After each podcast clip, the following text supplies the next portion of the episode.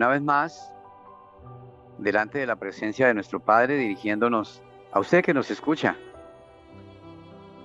Seguimos con ese tema tan maravilloso de el peligro mortal de apagar el Espíritu Santo.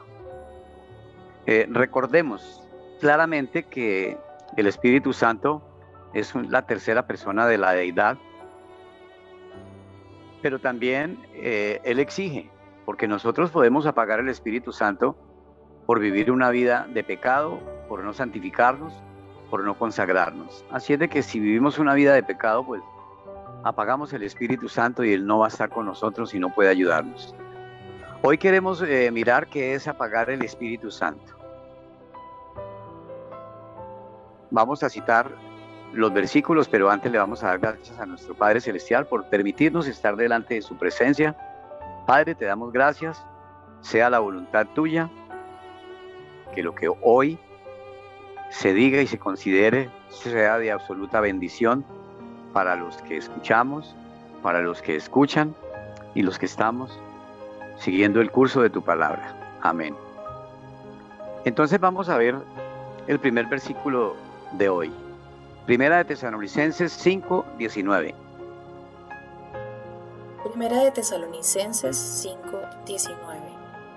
No apaguéis al Espíritu. Amén. Mira qué versículo tan corto. Uno de los versículos más cortos de la palabra. Dice, no apaguéis el Espíritu. Es corto, pero tiene sus complicaciones. Hay mucha tela para cortar aquí. Apagar el Espíritu Santo es extinguirlo, es hacer que cese o se acabe del todo, que se vaya desapareciendo gradualmente ese fuego purificador de nuestro espíritu, hasta que se va de nuestra vida. El Espíritu Santo se va y nosotros no nos hemos dado ni cuenta porque el Espíritu, como habíamos hablado, es la tercera persona de la deidad es una persona como, decente, apacible, mansa, humilde, dulce y agradable en su condición y trato. Es una persona que no es conflictiva ni bulliciosa, sino silenciosa, llena de amor, comprensión y ternura. Además, el Espíritu Santo respeta nuestras decisiones y elecciones, aunque sean erradas y contrarias a su voluntad. Su presencia en nuestro espíritu, en el espíritu de nosotros y la presencia del Espíritu Santo en nuestro espíritu está muy relacionada con tres aspectos de nuestro espíritu. Se los voy a nombrar, es la conciencia, la intuición y la comunión. Entonces, el Espíritu Santo nos habla mediante estos tres órganos y operaciones del espíritu humano, ¿sí? Así es que nos habla. Si apagamos al Espíritu Santo, dejaremos de recibir su guía, dejaremos de recibir su enseñanza, su exhortación, su consejo, su consuelo. Además, perderíamos todo. Por medio de estos tres órganos espirituales, además, Él no podrá trabajar en nosotros para qué? Para santificarnos y consagrarnos. Así es de que es delicadísimo apagar el espíritu.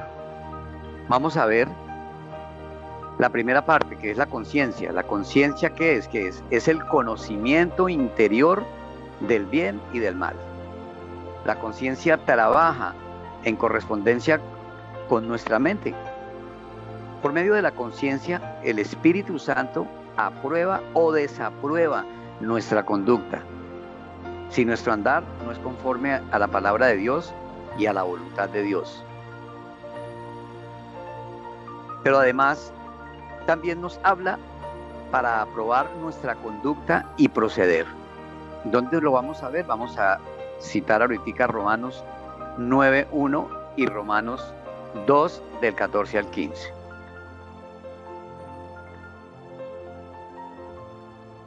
Romanos 9.1 Verdad digo en Cristo, no miento, y mi conciencia me da testimonio en el Espíritu Santo Romanos 12, 14 al 15.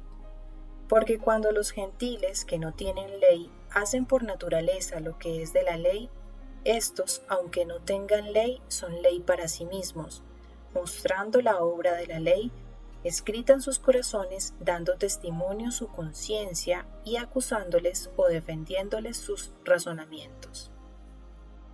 Amén. Ahí está muy claro de lo que estamos hablando de la conciencia. Ahora vamos a hablar de la intuición. ¿Qué es la intuición? La intuición es la capacidad de recibir directamente de Dios una palabra determinada. Eso es muy claro.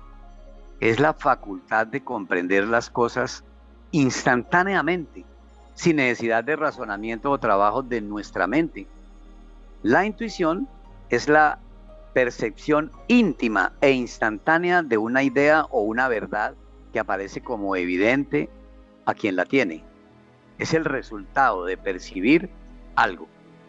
Y lo vamos a ver en Primera de Corintios 2, del 11 al 13, y vamos a, a verla también en Lucas 21, del 10 al 15. Primera de Corintios 2, 11 al 13.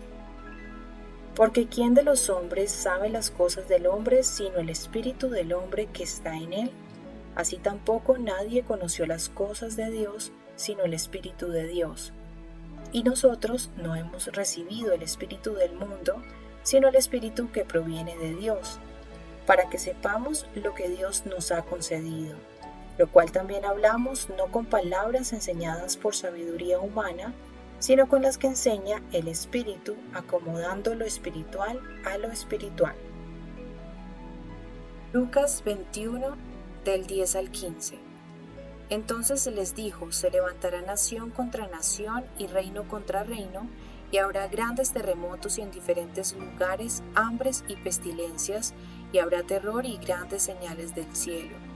Pero antes de todas estas cosas os echarán mano y os perseguirán, y os entregarán a las sinagogas y a las cárceles, y seréis llevados ante reyes y ante gobernadores por causa de mi nombre, y esto os será ocasión para dar testimonio. Proponed en vuestros corazones no pensar antes cómo habéis de responder en vuestra defensa, porque yo os daré palabra y sabiduría la cual no podrán resistir ni contradecir todos los que se opongan vamos a, mirar ahora lo que es la comunión. La comunión es una participación en lo común, es el diálogo entre dos personas. Así que la comunión es la facultad de comunicarnos con Dios mediante nuestro espíritu, ¿sí? nuestro espíritu, con el espíritu de Dios. Por medio de la oración, la plegaria, el rezo, la fe, la lectura de la palabra, la alabanza, la adoración, la meditación, el diálogo, el silencio, la quietud, el reposo, la exhortación, la edificación y además la consolación. Andar verdaderamente en la comunión con el Espíritu Santo es caminar en la luz de la palabra de Dios eso es algo muy bonito. Es vivir en justicia, santidad, gozo y paz. Es la unción. Todas estas funciones en el Espíritu Santo. Lo vamos a ver en Filipenses 2.1. También podemos citar acá segunda de Corintios 13, versículo 14 y primera de Juan 1, del 5 al 7. Filipenses 2.1 Por tanto, si hay alguna consolación en Cristo, si algún consuelo de amor, si alguna comunión del Espíritu, si algún afecto entrañable, si alguna misericordia. Segunda de Corintios 13:14 La gracia del Señor Jesucristo, el amor de Dios y la comunión del Espíritu Santo sean con todos vosotros. Amén.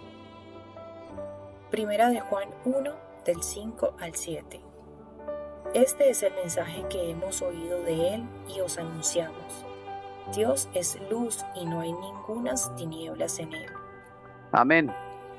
Quiero citarles Romanos 14, 17 y dice lo siguiente, porque el reino de Dios no es comida ni bebida, sino justicia, paz y gozo en el Espíritu Santo.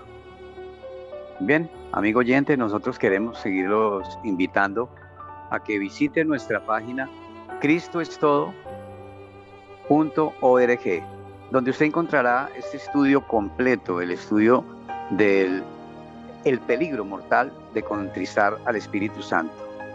Y además encontrará toda serie de audiolibros interesantes para su vida espiritual como un alimento para alimentar ese ser espiritual de nosotros.